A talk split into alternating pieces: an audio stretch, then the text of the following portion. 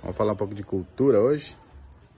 Vamos lá, tenho certeza que depois desse vídeo eu provavelmente serei expulso, banido da internet pelos intelectuais e defensores da leitura. É, mas eu vou falar aqui motivos para você não ler literatura que te recomendam ler. Vamos lá, quais essas literaturas, Gilberto? Ah, essa literatura inútil que não te leva a lugar nenhum e você vai se apavorar quando eu disser Machado de Assis, ou Os Tons de Cinza, Shakespeare, ou até mesmo o Sherlock Holmes. Então fica comigo aqui que você vai entender os meus motivos. E é óbvio que a decisão sempre é sua. Quem sou eu para te dar ordens ou cagar lei aqui? Mas vamos lá. Quando é que surgiu essa ideia? E não ligue para os cachorros, tá? Eu tô aqui ao ar livre. Quando é que surgiu essa ideia de você precisa ler precisa conhecer esse tipo de literatura para fazer parte do para se enturmar, né? Então, isso aí surgiu na época em que os escritores dependiam de vender seus livros, né? Então, o que que se faz? Se cria uma rotina, inclusive a alta sociedade lá nos tempos dos príncipes da Idade Média, a alta sociedade reunia-se, e é muito bonito ver isso nos filmes.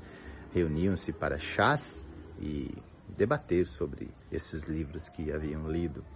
E não tem problema nenhum sobre isso. Desde que você esteja com a vida ganha e com os seus negócios assegurados, é melhor mesmo que leia. E não estou aqui é, incentivando a não leitura. O que eu estou querendo é te encaminhar para um lado mais produtivo da leitura. Então, isso criou-se essa ideia. E na época era assim.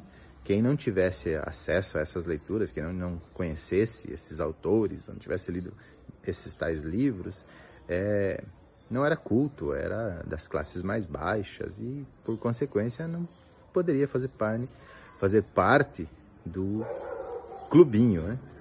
Então, isso foi arraigado e trazido até nós. É claro que na escola é importante ler esse tipo de literatura para desenvolver o raciocínio e o gosto pela leitura das crianças. Mas não adianta sair lendo qualquer livro, precisa ler livros que te levem é, te façam crescer, que te façam alcançar seus objetivos.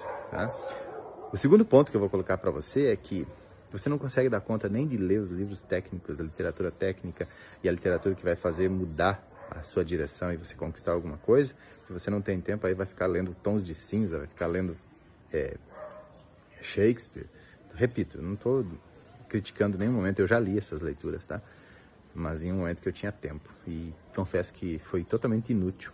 A menos que você seja da área jornalística ou que você seja da própria área de literatura, jornalismo, sei lá, que você esteja ligado a, a essas áreas, não vai fazer diferença nenhuma.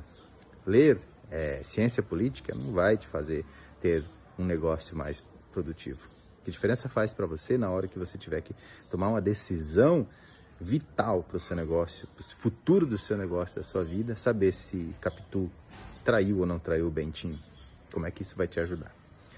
Então, o que, que eu recomendo? E quando eu te, tomei essa decisão e mudei meus hábitos de leitura, mudou a minha vida, eu recomendo leituras que façam mudar a sua mente, leituras que te façam compreender estratégias de negócio, leituras que te façam aumentar, expandir a sua consciência.